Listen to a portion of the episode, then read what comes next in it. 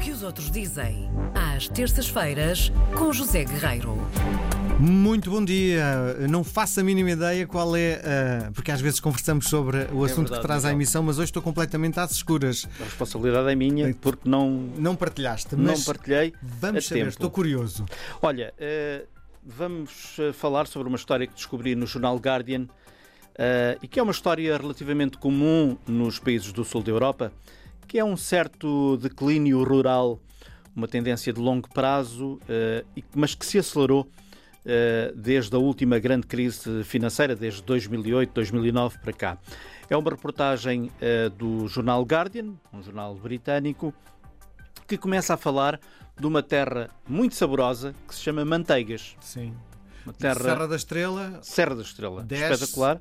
Perde-se uh, a rede de telemóvel. É isso mesmo. E, Uma pequena vila localizada no. Aquilo fica ainda no, dentro do Parque Natural da Serra da Estrela, um destino deslumbrante em qualquer altura do ano. Eh, perfeito para uma escapadinha, perfeito para ir comer qualquer coisa, perfeito para explorar aquela, aquela região. Ehm, e esta reportagem começa a falar de manteigas, mas não propriamente da forma mais positiva, e isso diz um pouco como é que os outros olham para nós. Eh, o problema já nós o identificamos, já vou dizer qual é. O Guardian constata que na última década, eh, portanto desde 2009, 2010 para cá, estes anos não foram meigos com manteigas. Escreve assim: Aninhada nas montanhas do interior português, esta bonita vila sofreu um declínio em câmara lenta, um declínio muito familiar nas cidades e nas vilas do interior de Portugal. E portanto é esta a questão. Uma questão que nós, portugueses, já identificamos, que é o nosso Portugal que está abandonado no interior. Claro.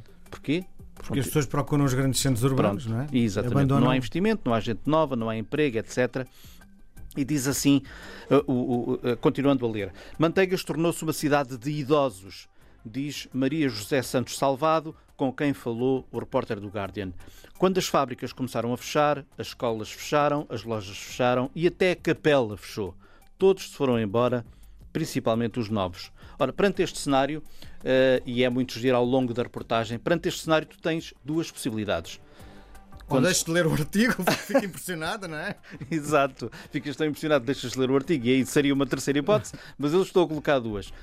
Colocando-me nos sapatos das pessoas que lá estão e com quem falou o repórter do, do Guardian, que é esperar que alguém faça alguma coisa. Normalmente os portugueses gostam muito de esperar que outras entidades, nomeadamente o governo, faça qualquer coisa para que as coisas mudem, ou Tomar iniciativa. tomas tu a iniciativa, falas com quem tens que falar, viras o mundo ao contrário e, com alguma persistência e alguma sorte, consegue-se mudar. E foi isso que aconteceu também ao longo da reportagem. Eles descobriram algumas pessoas que fizeram alguma coisa. Foi o caso desta Maria José e do marido, que pegaram numa antiga fábrica eh, que era de família. Pronto, lá foram pedir os carrapitos, ou seja, o dinheiro que tinham que pedir a algures na Europa. E neste momento a fábrica voltou, como diz o jornal, voltou a roncar ruidosamente. É ótimo. É um tiar, um negócio de sucesso, tem pedidos, tem encomendas até mesmo do Japão. E, portanto, graças a esta pessoa, a esta Maria José e ao marido, as terras não morrem, podem decair, podem, enfim, estagnar, enfraquecer, etc., mas não morrem. Como ela, há outras.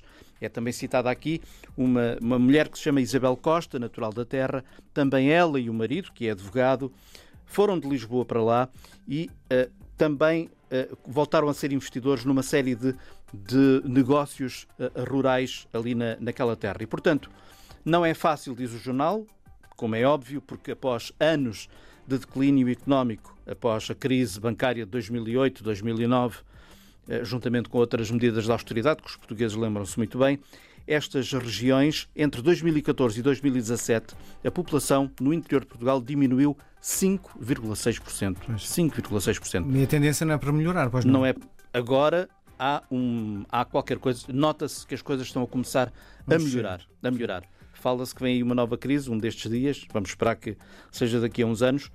Eh, mas o facto é que não é fácil fazer isto, não é fácil eh, contrariar aquilo que está à tua volta, mas tu, com a tua família, com os teus amigos, se fores natural da terra e porque amas aquela terra, se tiveres eh, de facto muito amor à tua terra, começas a pensar numa forma de ajudar a tua própria terra a dar a volta. E são exemplos que fazem parte desta reportagem, uma reportagem muito bonita que se chama assim Sala no Meio, uma sala de estar, Sala sala no meio de Portugal, não é? Sala no meio. O renascimento artesanal no interior de Portugal. Portanto, acho que vale a pena ler isto. Muito bem. Isto é uma reportagem do Guardian, como disse, publicada no passado dia 26 de agosto e que pode encontrar no site do jornal. Muito bem. Um grande abraço. Voltamos a Um abraço, Miguel. Obrigado.